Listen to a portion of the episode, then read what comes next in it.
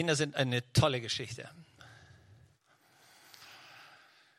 Manchmal staune ich darüber, wie Gott sich so unglaublich kreative Dinge ausgedacht hat. Eine Sache, die sich Gott auch ausgedacht hat, ist seine Gemeinde. Ist ein Zusammenschluss von Menschen, die sich eigentlich gar nicht kennen, die zusammengebunden werden durch den Glauben an diesen selben Herrn und Erlöser Jesus Christus. Und unsere neue Predigtserie, heute starten wir mit Mein Herz für sein Haus. Das ist tatsächlich ein, der Beginn einer Spendenaktion, um das Gospelhaus in die Lage zu versetzen, noch mehr Arbeitszweige äh, in Bewegung zu bringen, noch mehr Dienste anzunehmen, Leute einzustellen, die uns im vollzeitigen weiter dienen und weiterbringen können, weil wir glauben, dass wir einen, einen großen Auftrag haben und wir die Kraft nicht aus uns selber haben, sondern von Gott, voneinander, miteinander, um wirklich was Großes in dieser Umgebung zu bewegen. Und ich glaube, dass du Teil davon sein kannst, dieses Haus Gottes zu bauen und dieses Herz Gottes zu teilen. Und jemand hat zu mir gesagt, wissen Sie, Herr Pastor, immer wenn ich in die Kirche komme und die anfangen, so ein bisschen über Geld zu reden, dann fühle ich mich immer komisch. Sage ich, wieso ist das so? Ja, sagt er, ich weiß auch nicht, irgendwie gehört das für mich nicht zusammen. In der Bibel gibt es einen ganz simplen Satz, der heißt, wo mein Schatz ist, da ist auch mein Herz. Und ich wünsche dir, dass du ein Stück weit dieses Herz Gottes entdeckst heute. Weil es geht Gott überhaupt nicht darum, dir was wegzunehmen, sondern es geht darum, dass Gott sich einen Weg sucht, wie er dich beschenken kann. Und das Ziel Gottes ist immer, uns in allumfassender Weise zu beschenken, auch in Bezug auf unsere Finanzen und Versorgung.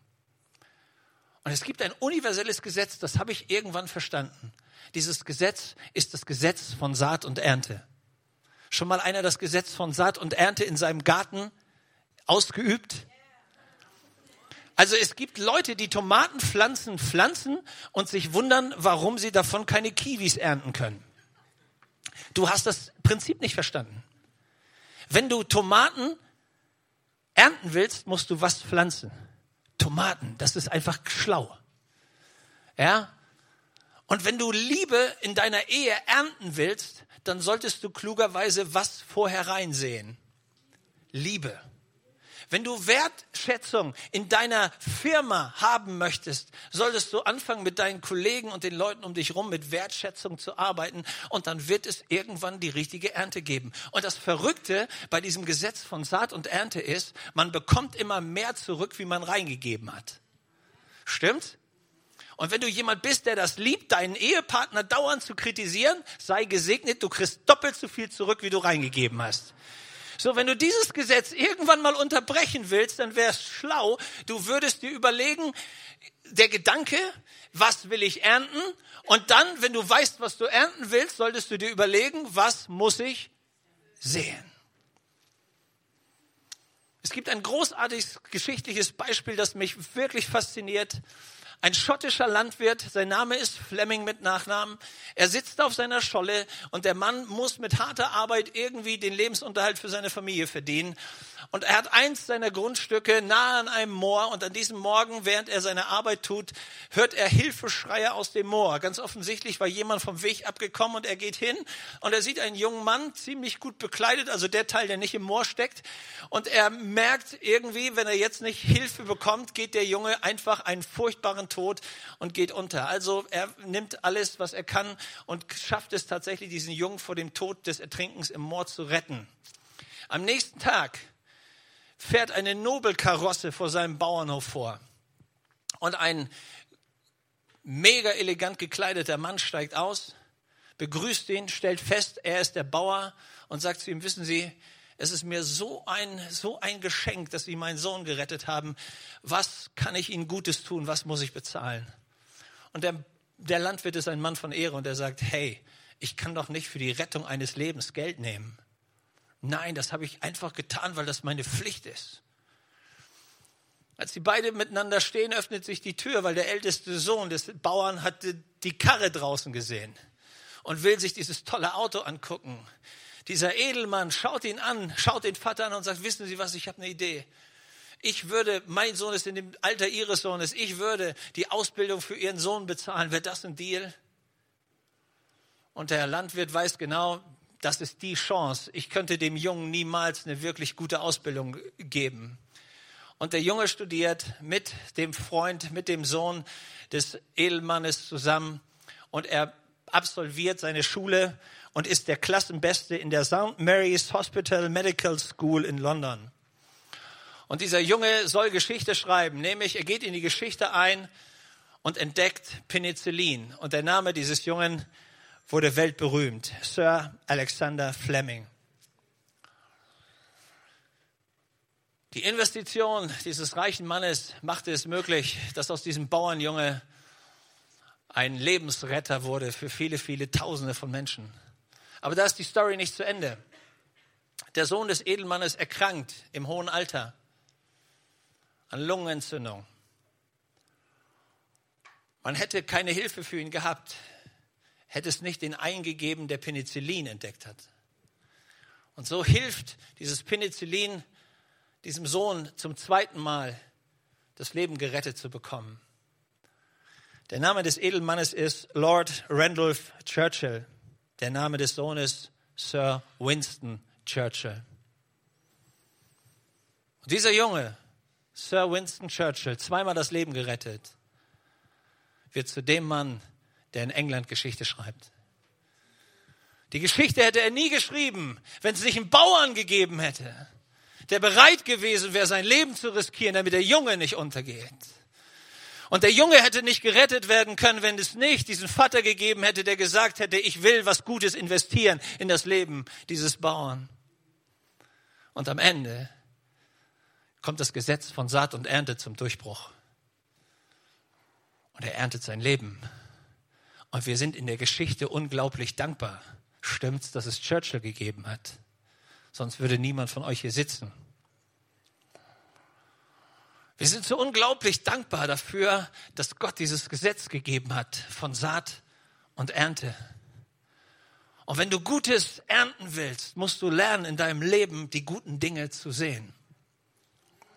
Nicht, weil Gott sie braucht, so wie ein Bettler, sondern weil Gott unsere Taten der Liebe als Saat benutzen will, um eine Riesenernte in unser Leben schenken zu können. Und wenn du lernst, das Haus Gottes zu bauen, wirst du entdecken, wie Gott anfängt, dein Haus zu bauen. Und das kann er besser als du. Das ist das Geheimnis, das viele Leute nicht verstehen. Sie denken, ich muss mein Leben festhalten, ich muss meine Knete festhalten, ich muss meine Zeit festhalten, ich muss alles festhalten, um es aus eigener Kraft zu machen. Und dann stehst du am Ende da und merkst, das Leben ist viel zu groß und viel zu schwierig und oft so fragil, dass es dir durch die Hände schlüpft. Und Gott sagt zu dir, hey, ich habe einen viel besseren Weg, aber du musst lernen, meiner Liebe zu vertrauen. Das ist, das, das ist der Schlüssel, das ist der Deal, den wir machen müssen. Es gibt einen Mann in der Bibel, der das auf großartige Weise erlebt hat. Der heißt David. Und es gibt einen großartigen Text am Ende seines Lebens im zweiten Buch Samuel im siebten Kapitel. Das ist ein alttestamentlicher Text, den ich uns nicht im Gesamten lesen möchte, sondern ich möchte nur zwei Verse am Anfang in unsere Mitte stellen. Und da heißt es, und es geschah, als der König David in seinem Palast wohnte und Gott der Herr ihm ringsherum Ruhe verschafft hatte vor all seinen Feinden, da sagte der König eines Tages zum Propheten Nathan, siehe, ich wohne in einem Palast, der aus Zedern gebaut ist, während mein Gott in einem Zelt sitzt. Und die Frage dahinter ist, das kann ja nicht richtig sein. Das stimmt doch irgendwas nicht. Ich, der ich nur geschöpft bin, ich habe einen Palast und mein Gott, der sitzt im Zelt irgendwie ist die Gewichtung nicht richtig und er spürt, da ist ein Ungleichgewicht. Und seine Frage ist, was muss ich machen? Und er hat einen riesen Gedanken. Ihm kommt der Gedanke, Mensch, jetzt bin ich doch König, jetzt habe ich doch alle Machtprivilegien. Ich baue einen Tempel, ich baue einen Riesenpalast für Gott. Cooler Gedanke, oder? Dankbarkeit, die groß wird und man möchte was Tolles bauen. Und der Prophet sagt zu ihm, da sagte Nathan zum König, geh hin, tu alles, was auf deinem Herzen ist, denn der Herr ist bestimmt mit dir. Würden wir denken. Aber in der Nacht interveniert Gott beim Propheten. Er besucht ihn und sagt zu ihm, geh zum König. Und sag ihm, was soll er ihm sagen? Was denkst du, würde Gott sagen bei dieser großartigen Idee? Vers 11. So verkündigt dir nun Gott der Herr, dass der Herr dir ein Haus bauen wird. Und du denkst, Moment, Moment, hä? Der, der, der König sitzt im Palast, Gott sitzt in so einem Zelt, das nannte man Stiftshütte. Und als der endlich auf die Idee kommt, mal dankbar zu sein, kommt Gott und sagt, nee, nee, nee, nee, ich, ich will das gar nicht, sondern eigentlich habe ich auf dem Herzen, dir noch ein viel größeres Haus zu bauen. Weil im Hebräischen heißt Haus nicht das, was wir denken, das aus Stein, sondern Haus heißt Familie, Generation oder auch Zukunft. Das, was Gott versucht, diesem König klarzumachen, ist, ich habe dein Herz gesehen, ich habe deine Dankbarkeit gesehen und es reicht mir völlig aus, diese Liebe zu spüren, um mein Vaterherz für dich in Bewegung zu setzen, so dass ich einen Traum habe. Ich möchte dein Haus, ich möchte deine Familie, ich möchte deine Generation. Ich will deine Zukunft bauen, wenn du mich lässt. Und ich stehe da und denke mir, das gibt's doch gar nicht. Der hat noch gar nichts gemacht, außer dass er sein Herz versucht hat, in die richtige Richtung zu bringen. Und Gott ist überfließend vor lauter Liebe und Begeisterung. Verstehst du das Herz Gottes? Das ist, was Liebe will. In der Vorbereitung wurde ich, mich, wurde ich erinnert an eine Szene, die ich hatte, als unser Junge, unser erster Sohn Marcelli, als der klein war. Vielleicht war fünf. Auf jeden Fall, ich hatte Geburtstag. Und früh am Morgen kommt er an mein Bett und sagt, Papa, Papa, würdest du mir Geld geben? Und ich sage, Sally, wieso willst du Geld? Papa, weil ich will dir ein Geschenk kaufen.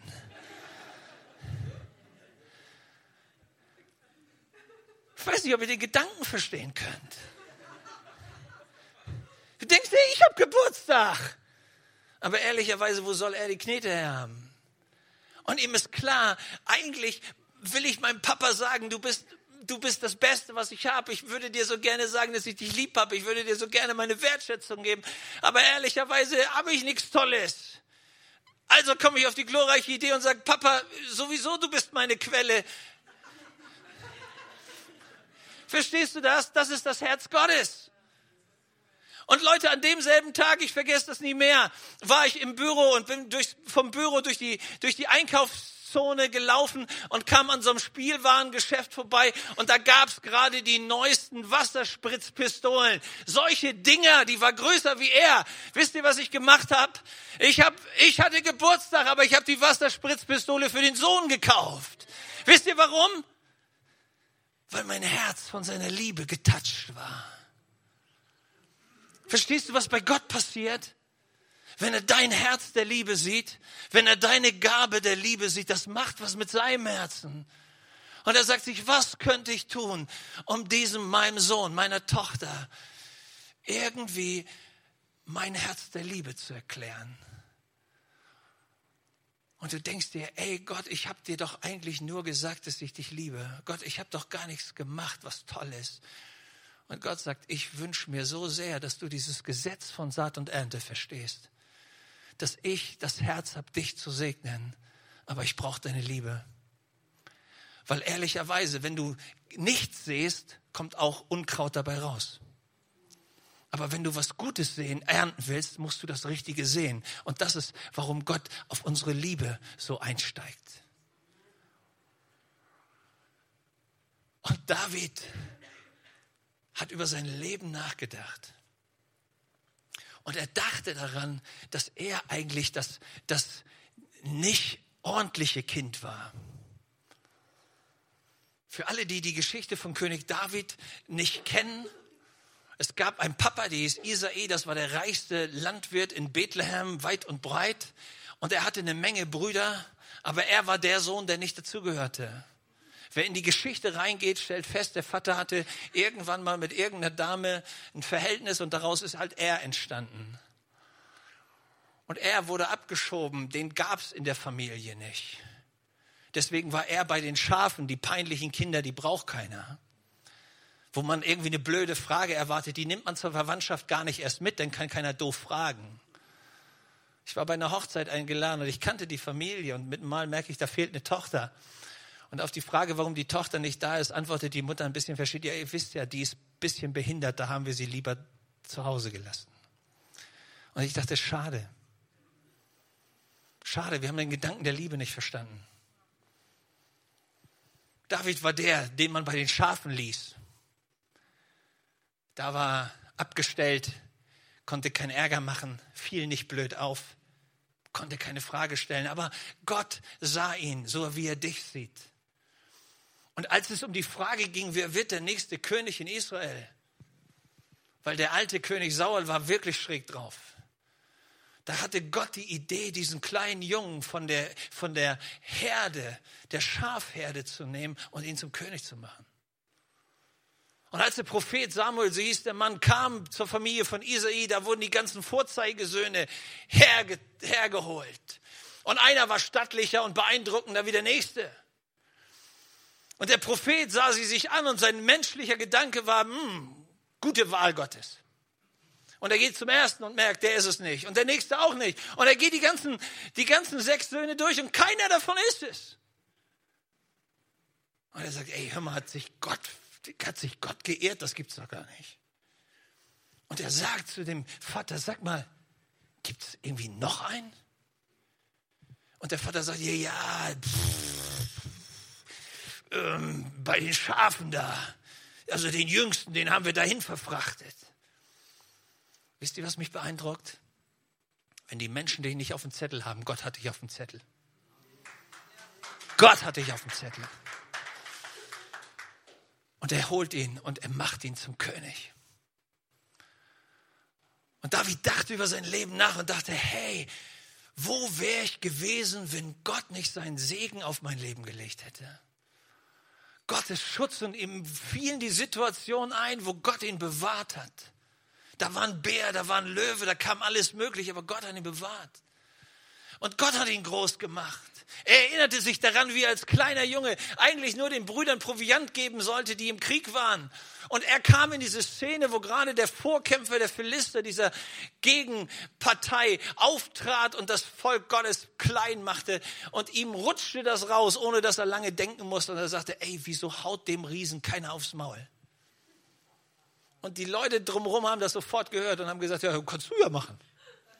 Also du, du hast alle Freiheit, wirklich. Und bevor er irgendwie wusste, wie ihm geschah, hat man ihn schon zum König Saul getan und gesagt, also der, der, der, der, der will kämpfen, ja, den nehmen wir.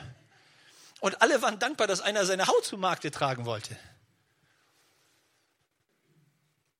Und David, dem wollten sie dann in die Rüstung stecken, damit das so ein Zweikampf wird. Also wie unglaublich blöd Leute sein können. Also der Riese, der hatte dreieinhalb Meter, wenn man das mal nachrechnet. Und David war, war ein Junge, vielleicht 1,50. Das heißt, im Zweikampf hatte der Riese Armlänge schon. Ja? Das ist so, als wenn, weiß ich, der kleine Joshua gegen Klitschko kämpfen will. Ja? Das ist, aber David war nicht so blöd wie der Rest. Und er sagte sich, Leute, wisst ihr was? Ich kämpfe doch nicht im, Zwei, im, im Zwei-Mann-Stil ich kämpfe schon mit dem. Ich lasse den auf seiner Seite stehen von dem Tal und ich bleibe auf meiner Seite. 30, 40 Meter Abstand reicht. Und plötzlich realisiert er, warum dieses Leben mit den Schafen so schlecht gar nicht war. Dass die viele freie Zeit, die er irgendwie versucht hat, mit irgendwie totzuschlagen, und weil man damals noch kein Handy hatte, ja, und weil, weil irgendwie Playstation auch blöd war ohne Strom, hatte er was geübt. Nämlich, er hatte sich eine Schleuder gebaut. Zwei Stricke, in der Mitte sind ein Stück Leder und dann wirft man Steine damit. Und er hatte das nicht nur ein bisschen geübt, er hatte viel Zeit, weil man hat ihn da ganz alleine gelassen. Und irgendwann war der Mann richtig gut. Ethan Hirsch, der Ballistiker der israelischen Streitkräfte, hat das mal ausgerechnet. Wenn eine, wenn eine Schleuder in der richtigen Umdrehung war, dann brachte sie eine Geschwindigkeit des Steines zwischen 120 und 150 Stundenkilometer. Das bedeutet, während der Mann seine Schleuder anfing zu bewegen, wusste jeder, der zuguckte, wer der Gewinner sein wird. Weil Artillerie gewinnt immer gegen Infanterie. Das haben wir bis heute begriffen. Wenn einer ein Gewehr hat und du hast ein Messer, hat der mit dem Gewehr immer schon gewonnen. Und bevor der Riese überhaupt zucken konnte, hatte ihn der Stein schon getroffen. Deswegen in der Geschichte, liebe Freunde, was immer man euch im Kindergottesdienst erzählt hat, ihr könnt das alles in die Tonne packen. Der Gewinner war bei der Geschichte immer David, der Loser war immer Goliath. Weil bevor der mit seiner schweren Rüstung überhaupt nach rechts oder links rucken konnte, hatte der Stein ihn schon erwischt. Der war von vornherein schon der Loser. David fing an darüber nachzudenken, wie Gott all die Dinge schon in seinem Leben vorbereitet hatte. Und eine unglaubliche Dankbarkeit hat ihn gepackt. Fang an darüber nachzudenken, was Gott Gutes und Schönes in dein Leben gelegt hat, was du vielleicht gar nie verdient hast. Wo Gott auf dein Leben aufgepasst hat, wo er Segen in dein Leben gegeben hat, wo du Karrieresprünge machen konntest, wo Gott dich mit Familie beschenkt hat, wo er dir Dinge gegeben hat, wo du sagst, ey, keine Ahnung, wie das in mein Leben reingekommen ist, verdient habe ich es nicht. Und dann spürst du plötzlich was, von dem, was David spürte. Diese unglaubliche Sehnsucht, Gott was Gutes zu tun. Und Gott sagt, weißt du was? Ich mag dein Herz, aber ehrlicherweise bin ich nicht darauf angewiesen. Es reicht mir, deine Liebe zu haben. Aber wenn du diese Liebe irgendwie in Bewegung setzen willst, dann werten Segen für andere. Nochmal. Gott liebt es, wenn du dankbar bist. Aber er braucht deine Schätze nicht. Denn ehrlicherweise ist er die Quelle. Und denk mal über dein Leben nach. Würdest du hier sitzen, wenn Gott seine Gnade wegnehmen würde? Was? Ich, ich habe neulich mit einem Geschäftsmann zusammengesessen, 51 Jahre Schlaganfall. kann seine rechte Hälfte nicht mehr gebrauchen. Sitzt plötzlich im Rollstuhl, spricht ganz schwierig. Und ich saß an seinem Tisch und wir unterhielten uns. Und er sagt, wissen Sie, Herr Pastor, mir ist plötzlich klar geworden, dass mir meine ganzen Millionen nichts helfen. Und ich dachte, du hast recht. Wir merken plötzlich, wie, wie zerbrechlich unser Leben ist, stimmt's? Und wir haben es nicht in der Hand. Und wir können so unglaublich dankbar sein, wenn Gott uns Leben schenkt. Wenn du die Kraft hast, für deine Familie zu sorgen, wenn du die Kraft hast, Geld zu verdienen, wenn du die Kraft hast, den richtigen Job zu machen, das ist ein Geschenk. Es gibt genug Leute, die es nicht hinbringen können. Und plötzlich merken wir, wow, und diese Dankbarkeit in unserem Herzen wird immer größer, aber Gott sagt, hey, du musst sie nicht mir geben, weil ich habe sowieso schon alles. Stimmt's? Der Himmel ist voll. Ey, lest mal die Beschreibung des Himmels. Da kannst du bei der Straßenreinigung beschäftigt sein und du hast einen guten Job. Wirklich, die Straßen sind aus Gold, da würde ich den Job auch machen. Gott braucht es nicht, das ist, was in diesem Bild drinsteckt. Sondern was sich Gott wünscht, ist, dass du lernst, diese Liebe in die richtige Richtung zu kanalisieren. Weißt du, wer deine Liebe braucht? Dein Ehepartner. Weißt du, wer deine Liebe braucht? Deine Kinder. Weißt du, wer deine Liebe braucht? Dein Nachbar. Weißt du, wer deine Liebe braucht? Unsere Stadt, unser Dorf, wo immer du bist. Und dieses Frommgeschwätz. Oh Gott, wir lieben dich. Ja, ist nicht falsch. Aber wenn das dann schon alles war, kannst du dir von dieser Liebe nichts kaufen. Ehrlich. Ich habe mich so oft gewundert. Ich war so weit in den ersten Jahren unserer Ehe. Wir wohnten in, in, im zweiten Stock und wir hatten so eine Holzkohleheizung. Und ehrlich, ich habe immer die Tür aufgemacht, wenn meine Frau mit den Kohlen hochkam, aber sie hat das nie irgendwie zu würdigen gewusst.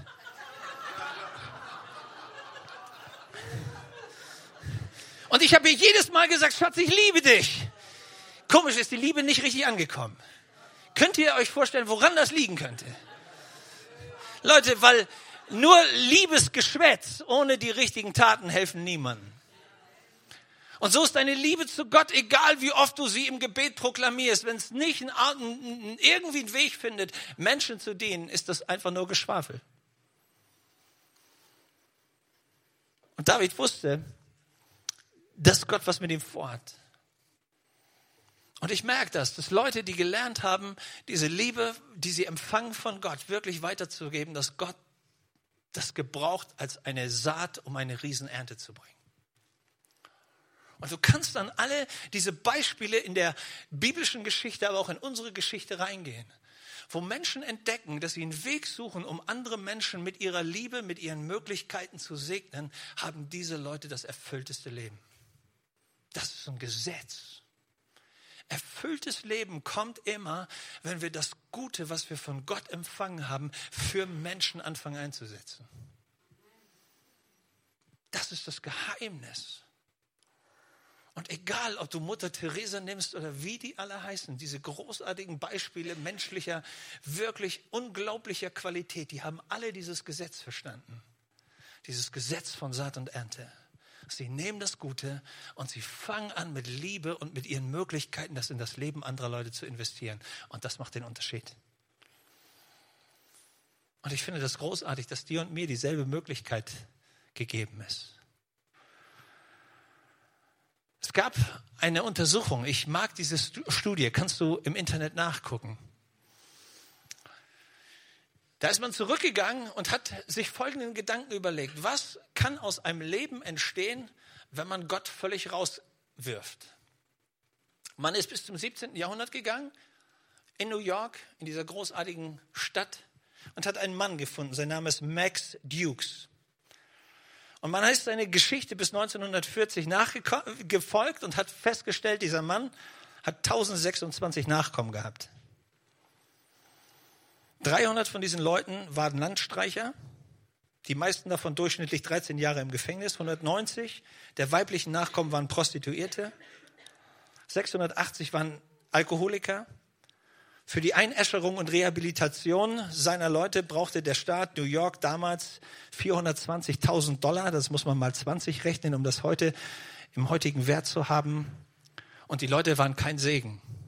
Weder für ihre Familie noch für ihr Land. Du kannst ohne Gott leben, gar keine Frage, aber auch das hat Konsequenzen. Man nahm einen Mann, der als Prediger damals bekannt war und der hieß Jonathan Edwards. Der Mann hat in derselben Zeit gelebt, hatte 929 Nachkommen. 430 dieser 929 Nachkommen waren Pastoren, 86 Universitätsprofessoren, 13 gründeten Universitäten, 75 waren Autoren christlicher Werke, sieben Abgeordnete im Kongress und einer Vizepräsident der USA. Sie alle kosteten den Staat kein Geld, sondern waren ein echter Segen. Da gab es einen, der eine Entscheidung getroffen hat, dass das Gute, was Gott in sein Leben reingelegt hat, er an Kinder und Kindeskinder weitergeben wollte. Und das war am Ende das Ergebnis. Was gibst du in deine Familie rein? Was gibst du in dein Feld, in dem du lebst? Was, was willst du reingeben? Was für eine Ernte willst du, würdest du dir wünschen? Es liegt daran, was willst du investieren? Und ich möchte so gerne, dass Gott mein Haus baut. Das ist der Grund, warum ich sein Haus baue. In Matthäus 6 gibt es einen richtig tollen Vers, den Jesus sagt. Er sagt, trachtet zuerst nach der Sache Gottes. Nimm es dir aufs Herz zu überlegen, wo würde Gott gerne seine Liebe investieren wollen. Und wenn du das zum Schwerpunkt deines Lebens machst, wird das Endresultat immer dasselbe sein. Wenn du Gutes, wenn du Liebe, wenn du Segen siehst, was wirst du ernten? Das ist ein Gesetz. Du wirst Segen und Liebe und Gutes ernten. Und das Verrückte dabei ist nicht nur für dich, sondern das geht bis zur nächsten Generation und zur nächsten Generation. Und wir merken plötzlich, wie wir einen Segen freisetzen können über unsere Kinder bis in unsere Zukunft hinein. Das ist, was mich total beeindruckt. Was könnte Gott mit dir anstellen? Was könnte Gott aus deinem Leben machen? Was könnten für Flüsse des Segens dabei rauskommen? Ich war in der letzten Woche am Wochenende in einem Dorf in Schwabach-Bretzfeld. Vielleicht hast du das noch nie gehört, ist auch nicht so schlimm. Es ist ähm, halb so groß wie der Friedhof von San Francisco, doppelt so tot. Nein, nee, es ist nicht wahr. So schlimm ist nicht. Was hat mich an diesem Dorf beeindruckt? Wenn du abbiegst, steht da eine Riesenkirche. Und du denkst dir mitten in diesem Dorf, ey, völlig fehl, völlige Fehlplanung. Was stellt man da so ein Riesenhaus hin? Im Gottesdienst sind zwischen 400 bis 600 Leute. Mitten im Dorf. Ey, gegen dieses Dorf Bretzfeld ist, ist Nördling eine Weltstadt. Und du kommst dahin und denkst, das gibt's doch gar nicht. Wie kann das denn passieren? Und die Story geht so, dass es einen, einen Landwirt gab vor ungefähr 40 Jahren. Ein guter Mann eigentlich. Immer in der katholischen Kirche gewesen, wie sich das gehört dort für die Gegend. Und er sitzt auf seinem Trecker und er hat eine Gottesoffenbarung. Er beschreibt das so, er sagt, ich saß da plötzlich und mit einem Mal fing ich an darüber nachzudenken, gibt es einen Schöpfer, gibt es Gott wirklich? Und wenn es diesen Gott gibt, was würde er zu meinem Leben sagen? Und er sagt, ich sitze auf meinem Trecker und plötzlich wird mir klar, was in meinem Leben alles komisch läuft. Ich, ich fing an, über meine Ehe nachzudenken. Ich fing an, über mein Leben nachzudenken, wie ich meine Geschäfte tätige. Und ich wusste, ich bin ein Sünder. Und er sagt, diese Offenbarung hat mich von meinem Trecker getrieben. Ich habe mich vor meinen Trecker, ich habe meinen mein, mein Kopf auf den Reifen gelegt und habe angefangen zu beten, Gott, sei mir Sünder gnädig. Komm irgendwie rein, mach irgendwas in meinem Leben. Und er kommt nach Hause und dieses, dieses Berührtsein Gottes war in ihm. Und als die Leute zum Mittagessen sitzen, fängt er plötzlich an und sagt, Leute, wir essen nicht einfach so, sondern wir beten vom Essen. Und alle gucken ihn an, was ist jetzt passiert? Und er betet.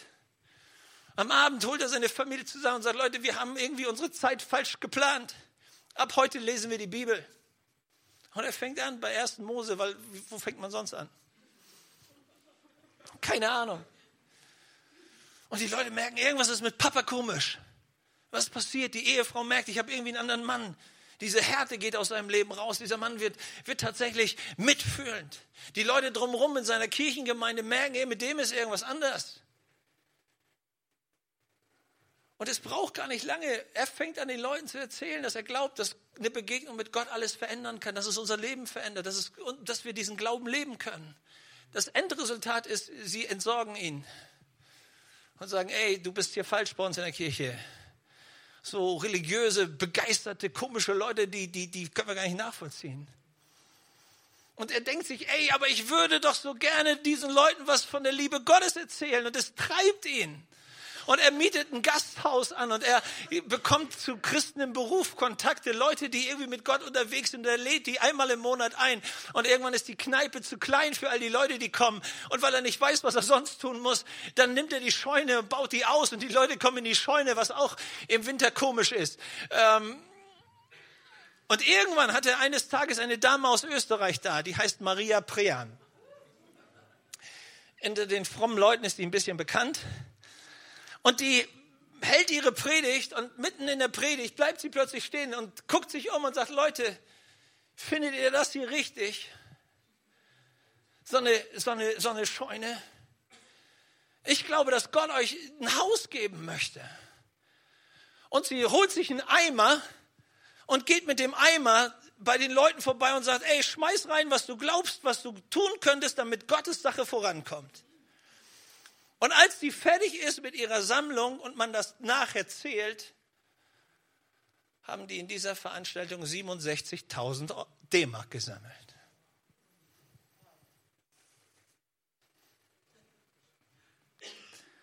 Der Landwirt sagt, ich war kurz vorm Herzinfarkt. Da haben Leute auf Taschentücher draufgeschrieben, wie viel Geld sie spenden werden. Und innerhalb von einem Monat war das Geld da. Und die fingen an zu bauen.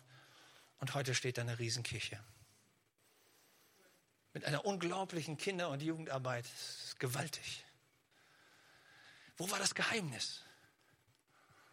Das Geheimnis war, Da hatte jemand was von der Liebe Gottes mitgekriegt. Und er wollte so gerne, dass die Liebe Gottes läuft. Und das veränderte nicht nur ihn und sein Haus, sondern es veränderte die, das ganze Dorf. Was wäre, wenn Gott dich gesetzt hat, damit dein Haus was von der Liebe Gottes mitkriegt? Was wäre, wenn Gott uns gesetzt hätte, dass, dass von dieser Liebe Gottes unsere Stadt und unsere Dörfer erreicht werden sollten? Und das ist der Grund, warum ich dich ermutigen will, bei dieser Spendenaktion mitzumachen. Weil wir für die Bereiche von Kinder- und Jugendarbeit ganz sicher Ergänzung brauchen. Weil wir glauben, dass das Evangelium noch viel, viel mehr verkündigt werden soll. Weil wir glauben, dass wir als Gemeinde Aufträge in alle möglichen Bereiche haben. Und weil es so gut ist, wenn wir lernen, das miteinander zu machen. Und deshalb lade ich dich ein, wenn wir in diesem Monat diese Aktion Mein Herz für sein Haus haben, dass du einfach betest und sagst, Gott, vielleicht bin ich so ein Mosaikstein, vielleicht bin ich so ein Teil davon, der diese Liebe Gottes weiterschieben kann. Vielleicht entdeckst du, während du Menschen segnest, wie Gott dich segnet. Und vielleicht begreifst du, dass Gott nicht nur gekommen ist, um deine Schuld zu vergeben, sondern dass er gekommen ist, um aus deinem Leben einen Riesensegen zu machen. Dass du nicht nur jemand bist, der die Kirche besucht und am Sonntag das irgendwie nett findet, sondern dass Gott vielleicht Gaben und Talente in dich reingelegt hat, wo du merkst, ey, ich darf die frei entwickeln und Gott hat es mir geschenkt. Und mit einmal vermehrt sich was. Mit einmal entdeckst du für dich einen ganz neuen Weg und sagst dir, Mann, wieso habe ich das nicht schon viel, viel früher gemacht? Und Gott sagt, reicht, wenn du es jetzt in Bewegung kriegst. Lieber spät wie gar nicht. Okay? Und deshalb schließe ich mit diesem Erlebnis, das mein Leben in diese Richtung am stärksten geprägt hat. Ich war ganz frisch Pastor. Und auf meinem theologischen Seminar, in meiner Ausbildung, hatte ich einen Freund, Jean Forchelet.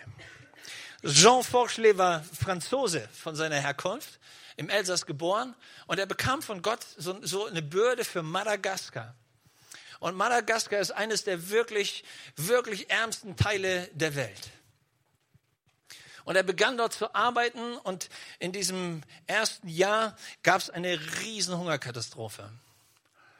Und so schrieb er alle seine Freunde, eben auch uns an und hat ein bisschen die Not geschildert. Und meine Frau und ich, wir haben uns überlegt, was können wir tun.